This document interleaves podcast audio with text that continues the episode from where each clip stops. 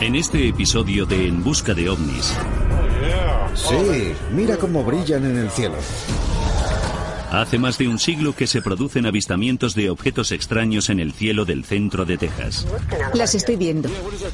¿Qué son? No lo sé. Pero en enero de 2008, un avistamiento masivo en las praderas del centro de Texas puso a dos ciudades en vilo. La realidad del fenómeno es innegable. Decenas de personas afirmaron haber visto luces moviéndose en el cielo. Algunas incluso describieron un objeto de 1,6 kilómetros de longitud con luces brillantes y palpitantes. James, era tan grande que un avión podría aterrizar encima. Era gigantesco. Seguro que no era ni un avión que conozcamos ni una bengala. Decididos a encontrar una explicación, Ryder, Ben y James viajan al estado de la estrella solitaria para investigar el avistamiento. Era casi como un platillo en el cielo. ¿Fue una ilusión óptica, quizá un avión? Vaya pasada. ¿O fue algo de otro mundo? Solo sé que lo vi. Lo que fuera, no lo sé. Eso parece un jodido platillo volante. Eso no es una nave terrestre. ¿Has visto eso? Los avistamientos de objetos no identificados tienen explicaciones convencionales. Por primera vez en mi vida, creo en la posibilidad de que los ovnis existen. Buscar pruebas es lo más importante para mí porque vivo para ello, es lo que siempre soñaba hacer. Dios mío. Madre mía. En busca de ovnis, avistamientos en Texas.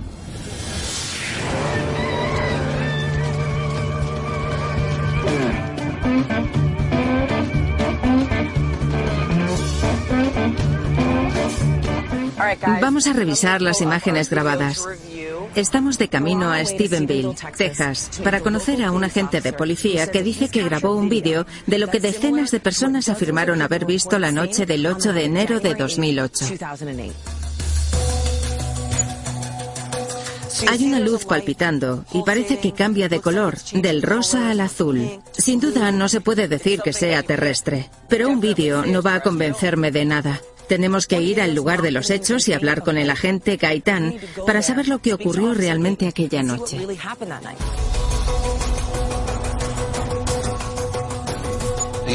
¿El objeto era una nave con luces o luces sin nave? El vídeo me tiene un poco perplejo. No sé si es una luz aislada o una luz adherida a una nave mucho mayor, como muchos testigos de Stephenville afirman haber visto. Por eso quiero saber cuál es la opinión de Leroy Gaitán acerca del vídeo. ¿Vio luces pero tenía un marco de referencia? ¿Pudo proporcionarnos un marco de referencia? En este momento, si pudiéramos obtener más información acerca de lo que vio, tendríamos un buen punto de partida. Me interesa mucho hablar con el agente para saber lo que cree que vio con sus propios ojos comparado con las imágenes, porque estas imágenes son muy ambiguas. No tengo ni idea del ángulo de visión, la altura a la que piensa que estaba y la distancia focal de la cámara, y todo eso es muy importante para saber qué objeto era. Estoy deseando interrogarlo. Voy a ser el poli malo, así que necesito un poli bueno. Será James. ¿Y tú? Seré otro poli malo.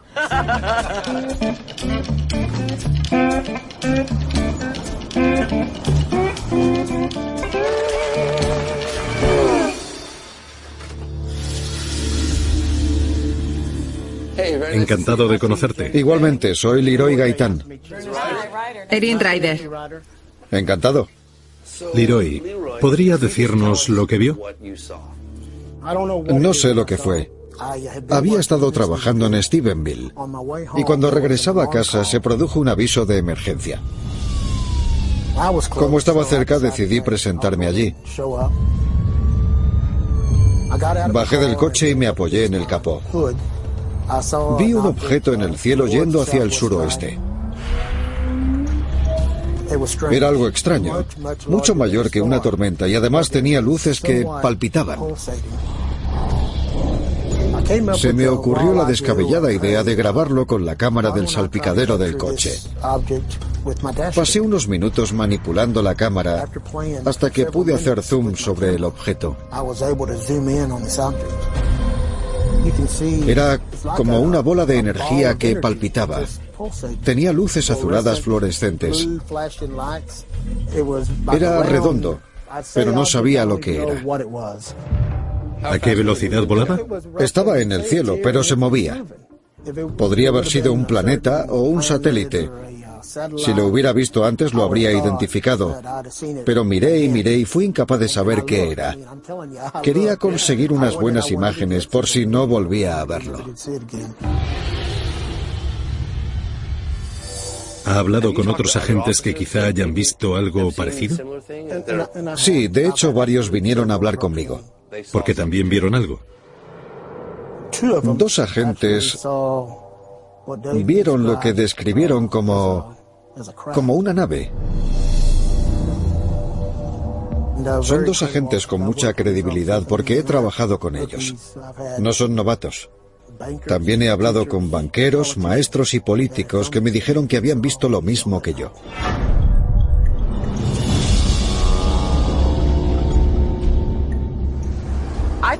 Leroy me pareció muy interesante. Se trata de un hombre que vio algo y que trató de reunir pruebas. Tened en cuenta que Leroy Gaitán no fue el único que lo vio. Seguramente hay cientos de testigos en la zona de Stephenville y Dublín. Creo que reunir todas las declaraciones de todos los testigos posibles en un mismo sitio sería una gran idea. Desde luego. Si pudiéramos hablar con muchos testigos juntos, quizá podríamos obtener más detalles y centrarnos en lo que vieron.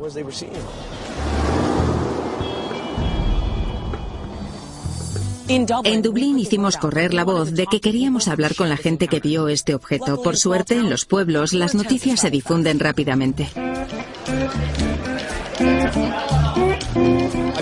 Nunca había organizado un consejo abierto, así que no las tengo todas conmigo. No sé qué se puede esperar. Pero cuanta más información obtengamos, más fácil será determinar lo que la gente vio. Gracias por venir. Ha habido una gran respuesta, así que nos alegramos de que todos hayan podido venir para compartir sus experiencias con nosotros. Estamos aquí para llegar al fondo de lo ocurrido. Me llamo Erin Ryder, pero me llaman Ryder. Yo me llamo Ben McGee. Yo soy James Fox y me muero por escuchar lo que tienen que decir. Que levanten las manos los que hayan visto alguna vez algo inexplicable en el cielo.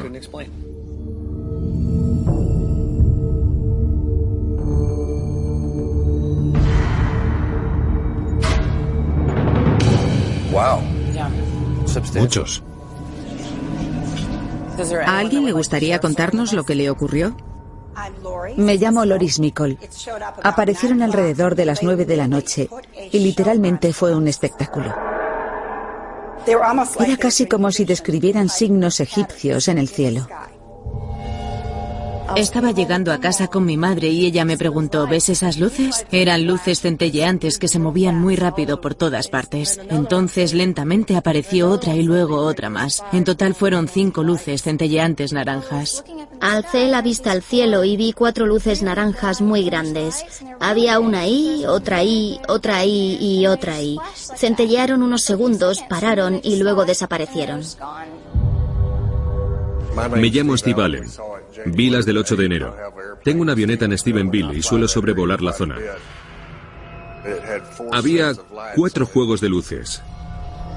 Y seguro que no era ni un avión que conozcamos ni una bengala. Me pareció que medía unos 1,6 kilómetros de largo y 800 metros de ancho. Estábamos sentados fuera de casa. Alcé la vista y a través de los robles vi unas luces muy brillantes y centelleantes. Iban a una velocidad increíble. No es que fueran de un punto a otro, sino que se movían a una velocidad vertiginosa, más deprisa que cualquier avión. Si fuera un satélite me habría dado cuenta, porque ya he visto la Estación Espacial Internacional pasar volando, y todo tipo de aeronaves, aviones pequeños, grandes, militares, helicópteros. Si hubiera sido algo de eso, lo habría sabido. Me llamo Ricky Sorels. He vivido aquí desde que nací. En primer lugar, me gustaría agradeceros a todos que hayáis venido. Cuando ocurrió me sentí muy solo y ahora encuentro una sala llena de gente de toda la localidad y eso me anima mucho.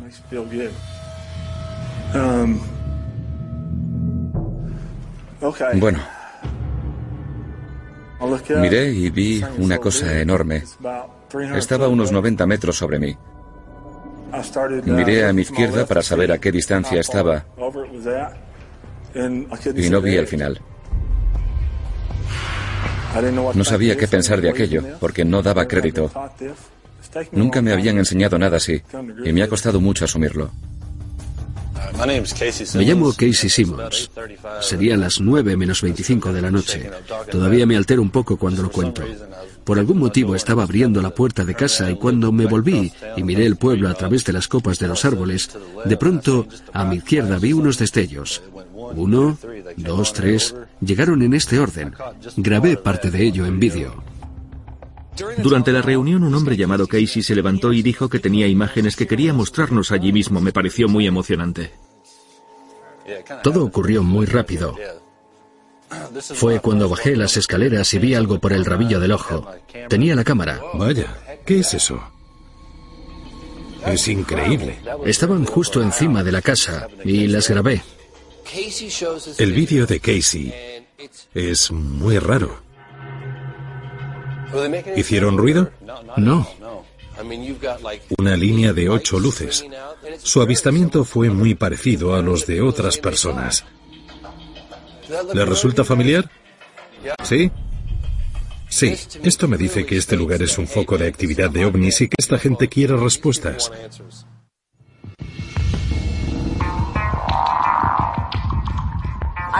Tengo un pequeño regalo para vosotros. Es una canción relacionada con el avistamiento masivo titulada Me voy a Texas a ver un ovni. Es de Danny y Harlin. ¿En serio? ¿Asistió Danny al consejo abierto? Vinieron los dos. Creo que podría ser el tema musical de nuestra investigación en Texas. ¿Listos?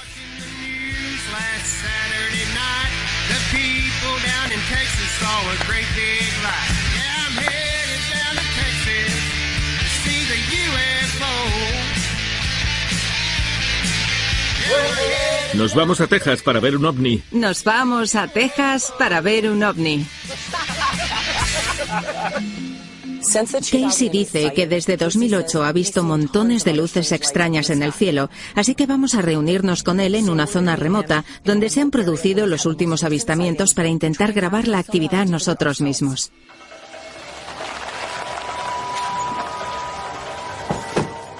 Hola. Hola, Casey. Gracias por traernos aquí. Aquel vídeo es muy intrigante y es solo uno de los muchos que tienes. Sí. Desde aquella noche me he aficionado a observar el cielo y ahora lo hago con frecuencia. Siempre tengo la cámara de vídeo cargada al lado de la puerta trasera, lista para grabar. Bien hecho. Sé que cuesta decir que era, pero ¿puedes decirnos qué no era? No eran aviones ni bengalas. Y tampoco fue un grupo de helicópteros. Después de las 8 o 9, Dublín es un pueblo fantasma, así que se oye cualquier cosa. Se oyen aviones volando muy lejos, pero este no emitía ningún sonido. Se quedó cerca del tejado de mi casa, de modo que si hubiera oído algo, habría venido de aquello. Fue muy raro, no podía adivinar qué era.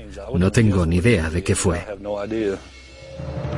Casey ha tenido varios avistamientos por toda esta zona, así que vamos a ir al punto donde tuvo un avistamiento para hacernos una idea de lo que ocurre en los cielos de Stephenville.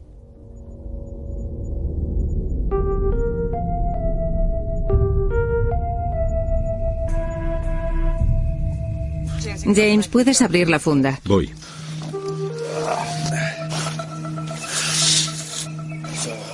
Casey, llevas un rifle contigo. ¿Para qué? Por aquí hay muchos jabalíes y no quiero quedarme a solas con ninguno. Madre mía. Un momento. Tú llevas un rifle. ¿Y nosotros? Lenguas afiladas. Eso es lo que me da miedo. Bueno, buena suerte, a ver si vemos algo. Desde aquí se ve mucho cielo. Desde luego. Como todo el mundo dice, aquí se ve mucho más que en las grandes ciudades. Aquí hay un sendero.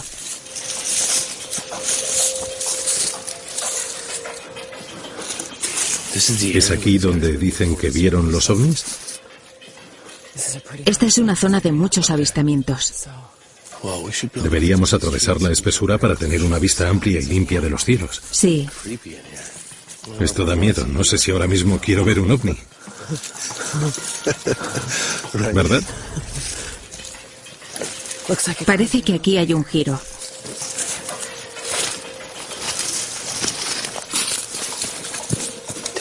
Estos bosques son más espesos de lo que pensaba. En serio. Pensé que sería distinto. ¿Dónde está el claro? Ahora mismo estoy totalmente desorientado. Yo estoy hecha un lío.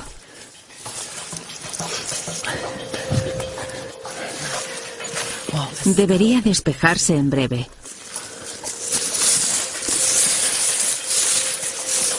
¿Cuándo fue la última vez que estuviste buscando ovnis en un bosque oscuro? Para ser sincero, hace bastante tiempo. Con suerte descubriremos algo valioso.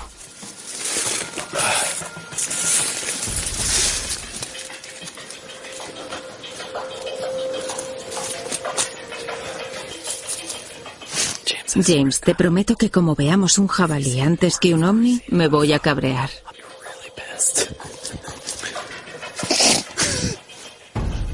Es más probable que veamos un ovni. O por lo menos algo.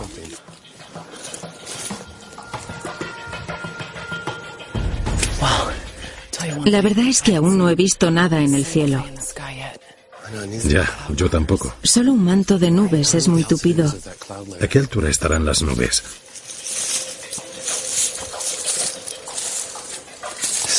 Esta zona es más frondosa.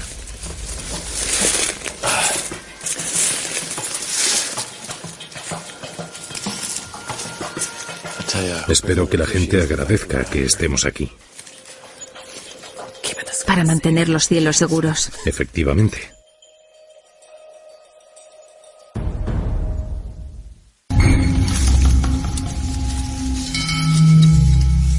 Casey, en el vídeo que nos enseñaste, había luces parpadeantes y un centelleo raro. ¿Las imágenes se parecen a lo que viste con tus propios ojos? Sí, bastante. No quise usar el zoom para que el tamaño fuera el mismo que el de mi vista. Estos días paso mucho tiempo observando el cielo. Creo que si la gente se toma su tiempo y mira, se sorprendería de lo que vería por aquí. Creo que mucha gente ya no mira al cielo.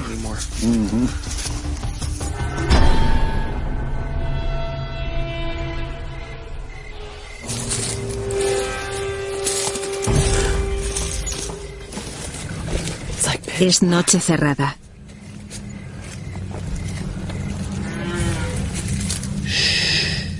¿Oyes algo? ¿Qué es eso? No sé, aquí hay jabalíes. Por lo que parece pesan 180 kilos. No voy a entrar ahí ni loco. Ahí hay algo. Enfoca con la linterna. A la izquierda, ahí. No sé si se aleja o viene hacia nosotros. No bromeo. Si nos embiste voy a correr como un loco. Lo digo en serio.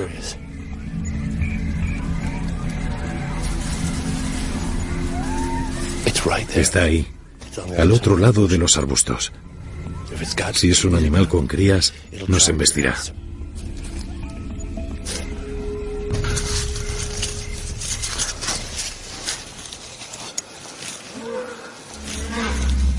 ¿Qué ha sido eso? No sé qué ha sido. No sé si era un rugido o algo parecido. Sonaba como una vaca muy enfadada. Sí, o un animal herido, no lo sé. James y Ryder, aquí Ben y Casey. Acabamos de oír un grito de animal y no sé si vosotros también. ¿Cómo estáis por allí? Para ser sincero, los jabalíes me asustan un poco, así que estoy intentando largarme de este bosque. Cambio. ¿Quieres decir que te has topado con un jabalí? No lo sé, diría que estoy un 75% seguro. Estaba al otro lado de unos arbustos y sonaba algo grande. Escudriñé la zona buscando un árbol al que encaramarme. La verdad es que me asusté mucho. Recibido. Menos mal que os librasteis de él. Nosotros seguiremos avanzando por aquí. Mantenednos informados. Cambio. Menos mal, ya está despejado.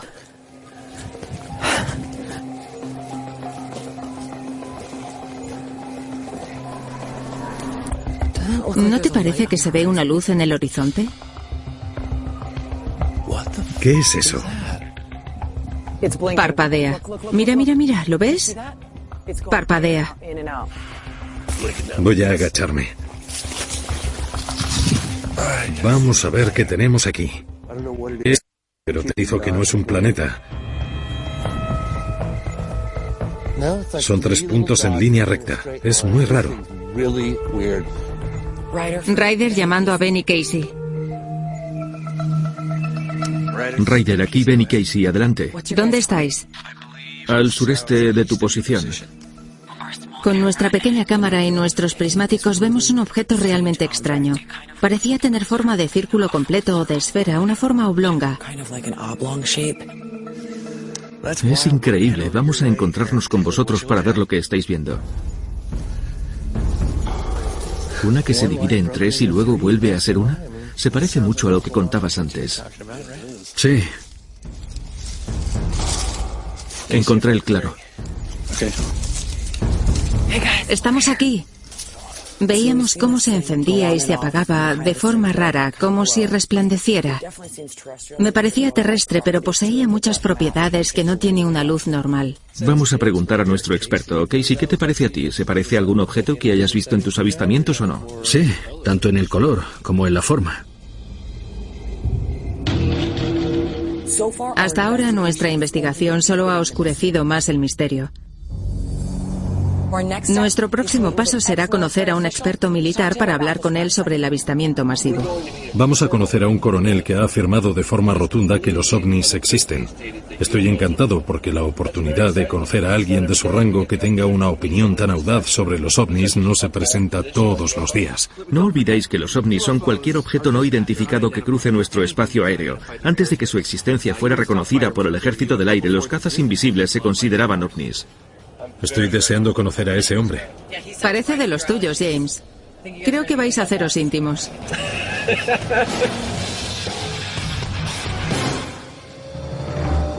El coronel Alexander dice que formó parte de un panel extraoficial que investigaba ovnis y que tuvo acceso a información que la población desconoce. Por eso queremos conocer su punto de vista. Si pudiera subirse a un estrado o aparecer en un programa de televisión sobre los ovnis que se viera en todo el mundo, ¿qué diría? Es sencillo. Los ovnis existen y tenemos que permitir a los científicos estudiarlos sin jugarse sus carreras ni su medio de vida.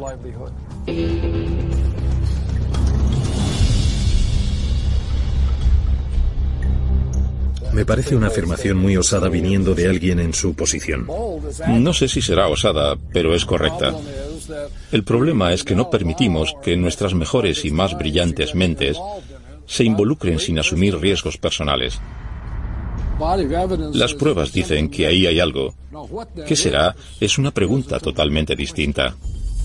Algunas personas afirman que estamos pasando de avistamientos a pequeña escala a otros masivos. ¿Está de acuerdo? Siempre ha habido avistamientos masivos. Podemos remontarnos a Washington en la década de 1950. También sabemos que hay un elemento de histeria colectiva, pero tenemos que entenderlo, es algo contagioso. Sin embargo, si cotejas los avistamientos con fotografías, que son pruebas tangibles, entonces comienzas a localizar casos en los que las pruebas fehacientes confirman que al mismo tiempo y en el mismo lugar se produjo un acontecimiento físico. ¿Qué le parecen los avistamientos de la zona de Stephenville y Dublín en Texas? En mi opinión son de los más creíbles. Lo más interesante es el número de testigos de calidad que han salido a decir que vieron algo. Hablamos de casi dos kilómetros de longitud. Vieron una estructura y una vez más era algo muy grande. ¿En su opinión tenemos algo así? No.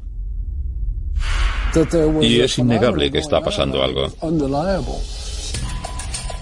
Según John Alexander, a estos avistamientos masivos se les puede dar mucho crédito porque podemos corroborar los distintos relatos y hallar la verdad. Con esa idea en la mente vamos a ir al aeropuerto de Stephenville para conocer a otro testigo que conocimos en el Consejo Abierto. Es Steve Allen. Vamos a hablar de lo que vio en casa de un amigo al anochecer.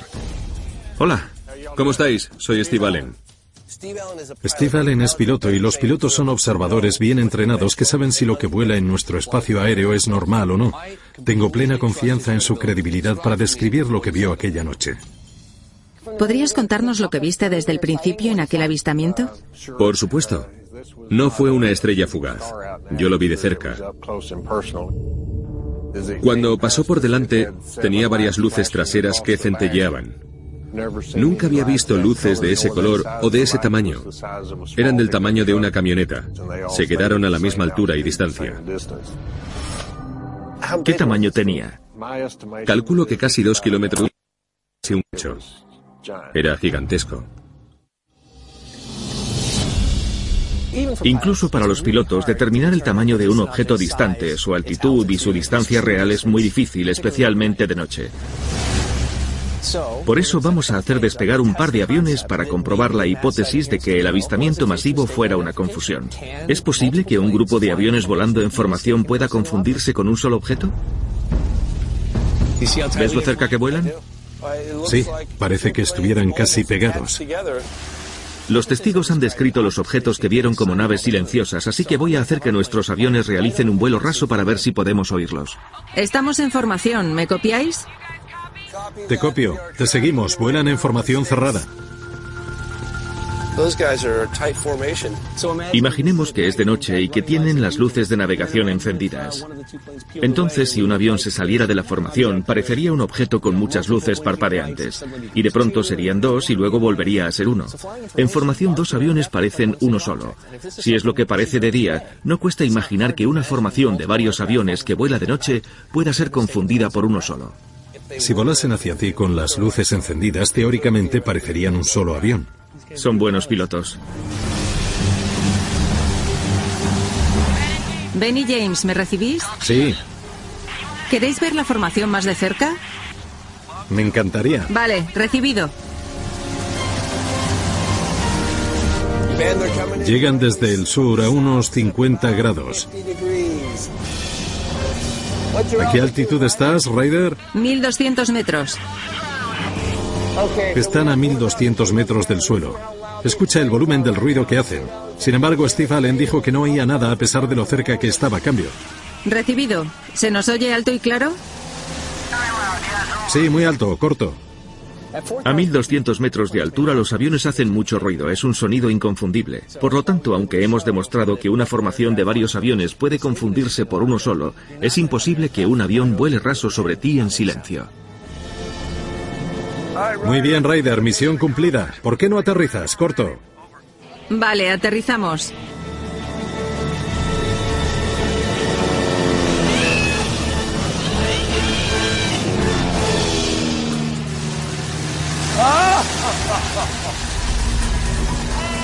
Acabo de perder la comida. Vaya pasada, corto.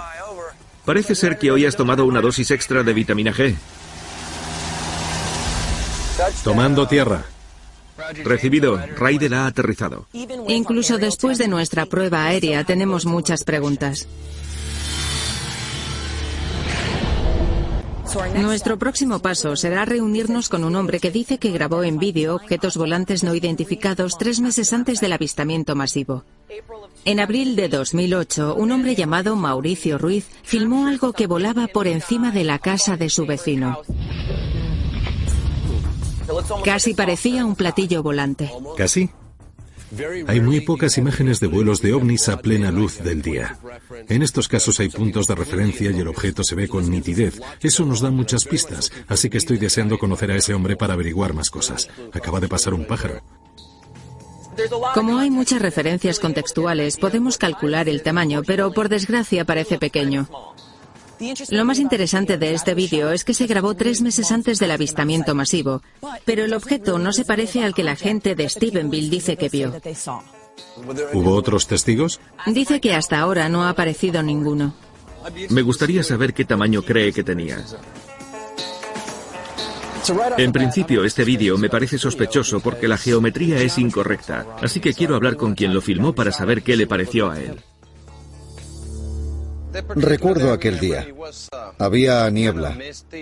Nunca había visto un objeto como ese. Me pilló desprevenido. No pude identificarlo. De repente algo llegó y fui a por mi cámara.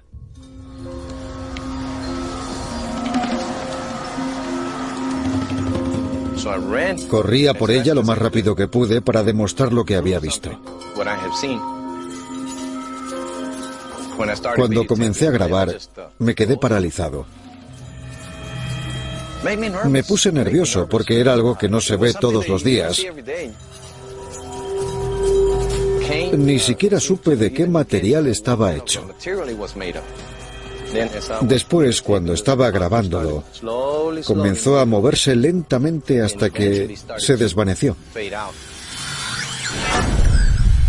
¿Fue alejándose lentamente hasta desaparecer? Sí, nunca se movió deprisa, se mantuvo siempre a la misma velocidad. ¿Fue como si desapareciera entre las nubes? Se desvaneció de mi vista. Me parece que es posible que se tratara de una pequeña nave dirigida por control remoto que alguien estuviera volando por el barrio. Sinceramente, ¿qué crees que es lo que grabaste? En el vídeo se ve un objeto volante suspendido en el aire en silencio. Sé que alguien tenía que estar detrás de aquello, pero no sé si era un humano o un alienígena. Es un hombre serio, un padre de familia que asiste a la iglesia. Cree que grabó un auténtico ovni.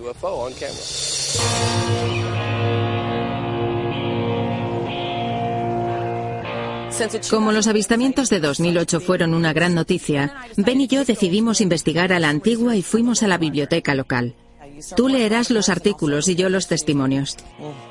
Veamos qué encontramos. Sí. Aunque en aquel momento hubo muchos avistamientos, no mucha gente pudo acercarse al objeto no identificado. Por eso James va a reunirse con Rick Sorrells, a quien conocimos en el Consejo Abierto, para obtener más datos sobre la nave que dice que vio a 90 metros de él.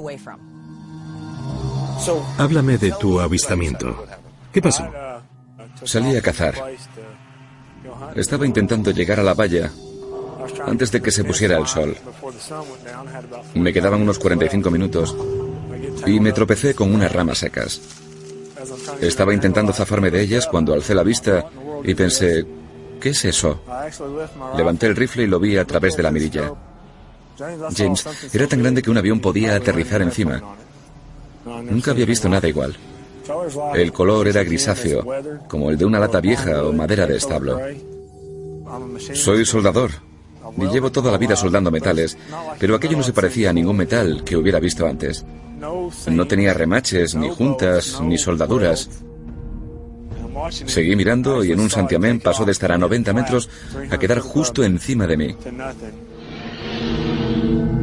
Si hubiera pestañeado me lo hubiera perdido. He investigado muchos avistamientos de ovnis y todas las personas que han estado tan cerca de uno han sido capaces de describir su textura, así que tu caso es bastante peculiar. Si me contaran algo así y no lo hubiera visto, diría, ya, claro, estáis un poco pirados. Pero, como me ocurrió a mí, es algo real, porque sé lo que vi. ¿Por qué ha accedido a hablar? Porque quiero averiguar lo que era. Defunciones, cementerio, biblioteca pública, Mientras James entrevistaba a Rick Sorrells, Ben y yo fuimos a la biblioteca local para leer los artículos de los periódicos y ver si así podíamos obtener más información que nos diese pistas sobre la investigación. Tengo algo. ¿Qué es? 20 de junio de 1891. Escucha esto. El sábado pasado se produjo una gran conmoción causada por una explosión meteórica cerca de Wasson y Millerton. Vaya. El objeto estaba a 80 metros de altura cuando estalló. Ha sido totalmente imposible obtener una descripción precisa de las dimensiones y aspecto de este extraño fenómeno. Antes de la explosión, los testigos informaron del avistamiento de unas extrañas luces blancas brillando en el cielo. Se parece al avistamiento de 2008. También encontraron unas cuantas piedras raras y fragmentos de metal de color plomo. Vaya. La investigación científica fue muy breve. Nadie estudió lo que era. No. Tal vez queden más restos. En la noche del 20 de junio de 1891, los vecinos de Stephenville, Texas, informaron de la aparición de unas luces extrañas en el cielo. Horas después, un objeto explotó y sus restos se esparcieron por todo el molino. Los lugareños dijeron que el suelo quedó chamuscado y que había restos de una especie de metal gris por todas partes. ¿Habéis leído el artículo o una sinopsis? Era la información original de 1891. Impresionante. En 1891 no había objetos volantes hechos por el hombre. Punto.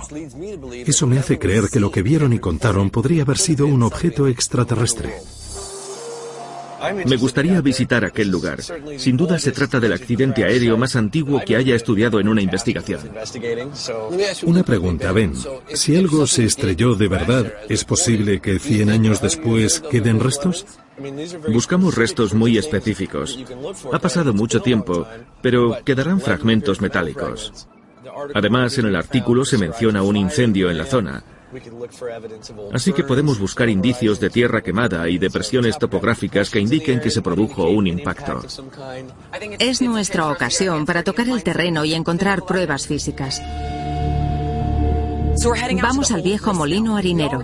Está anocheciendo y seguramente sea peligroso merodear en la oscuridad, pero tenemos que hacer cualquier cosa para reunir pruebas que nos digan lo que ocurrió aquí.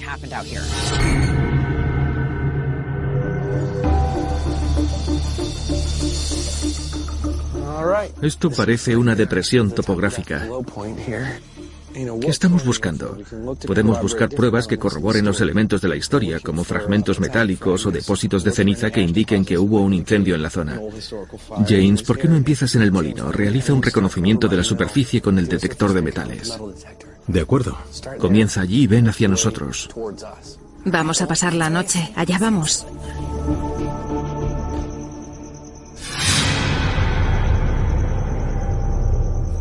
Según el artículo de prensa de 1891, se produjo una explosión de un objeto volante no identificado. El estallido arrojó pequeños fragmentos de metal. De acuerdo con el geólogo Ben, sea lo que sea, 100 años después quedarán restos, que es lo que estoy buscando.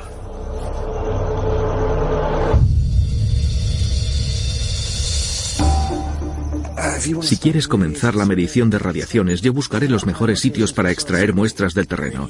La medición de radiaciones sirve para detectar indicios de un reactor nuclear en la zona. Muy bien. Estoy configurando la zona de exploración. La máquina está analizando los alrededores y con los datos que obtenga marcaré una zona de referencia para saber en qué puntos tengo que extraer las muestras.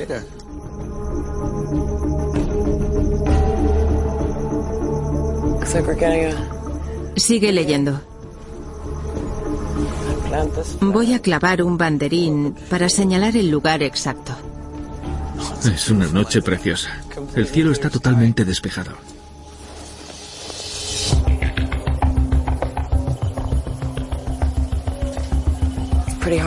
Cuesta mantener la vista baja ante un cielo tan despejado. Sería estupendo que esta noche pudiésemos avistar algo. Hay mucha radiación de fondo, pero nada más. La lluvia dificulta la medición porque el agua no es un buen material conductor de la radiación, sino que más bien la bloquea. Ryder llamando a Ben. Aquí Ben, adelante. Hay un pequeño cráter o depresión. La zona está inundada. Nuestra mejor esperanza es encontrar un socavón en el que quede algo, pero ahora mismo no tenemos muchas posibilidades. Recibido. Me reuniré contigo para ayudarte. Recibido. Es un molino muy antiguo.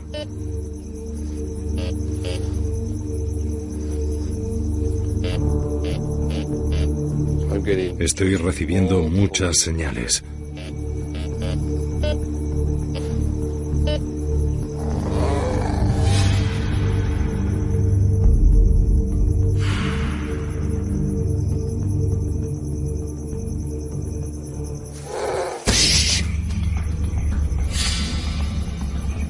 No voy a acercarme a ese sitio. Larguémonos de aquí. ¿Me tomas el pelo? Es el mismo jabalí que me siguió anoche. Era enorme.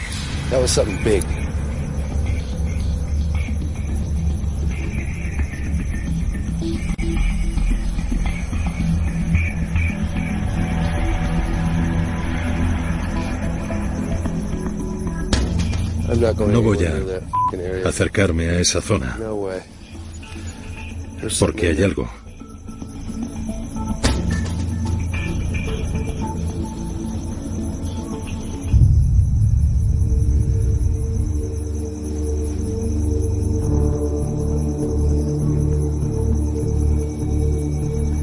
Veo muchísimas estrellas, pero poco más.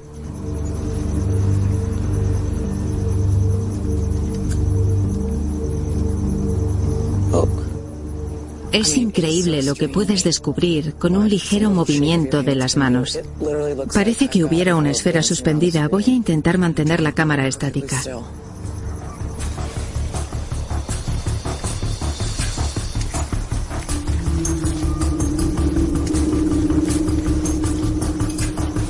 Qué extraño. Oye, Ben. Dime. ¿Qué pasa? Ven aquí. ¿Qué diablos es eso? ¿Lo ves? Sí. ¿Sabes qué me parece? ¿Qué? Parecen... ¿Qué ha sido eso? Qué bonito. Parece un jodido platillo volante.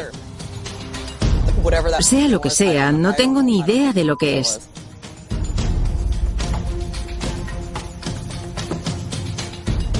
Tendré que volver a ver las imágenes. Voy a ser diligente y reuniré todas las pruebas que pueda, pero... Estás entusiasmada. No, no estoy entusiasmada en absoluto. Yo también me emocioné.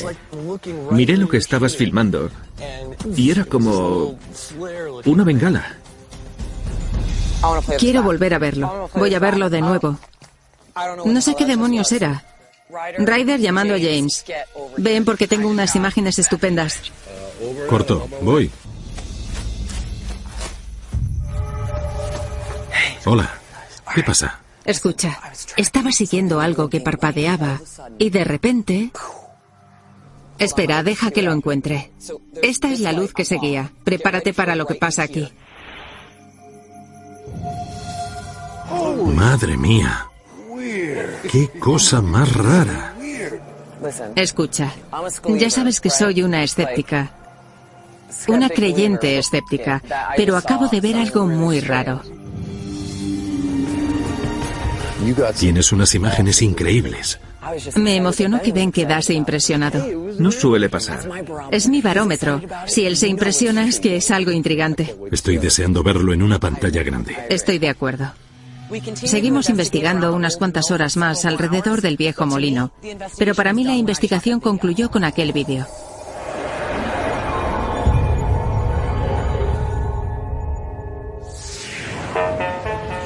Regresamos y reexaminamos las pruebas centrándonos en dos hechos asombrosos. Hemos hablado con muchos testigos, organizamos un consejo abierto y parece que en efecto vieron algo. Tenía cuatro juegos de luces. Iban a una velocidad increíble. Está claro que aquella noche en el cielo de Dublín se produjo algo inexplicable. Después de reunirnos con Leroy Gaitán, Steve Allen y Ricky Sorels, estoy convencido que el avistamiento de Texas de 2008 fue un ovni genuino. Ven, pon mi vídeo. Acercaste la imagen al máximo, ¿verdad? No al máximo. Es que recuerdo que había una calle y que estaba iluminada. Las luces estaban aquí. Tras estudiar todos los indicios que hemos visto en Texas, creo que estas imágenes pueden obedecer a causas más convencionales. No estoy convencido de que se trate de nada extraterrestre. Ahí fuera me emocioné. Me pareció que había filmado algo increíble. Ahora todavía me cuesta dilucidar qué era. Parece un jodido platillo volante. Por primera vez en mi vida estoy tentada a admitir que creo en la existencia de ovnis.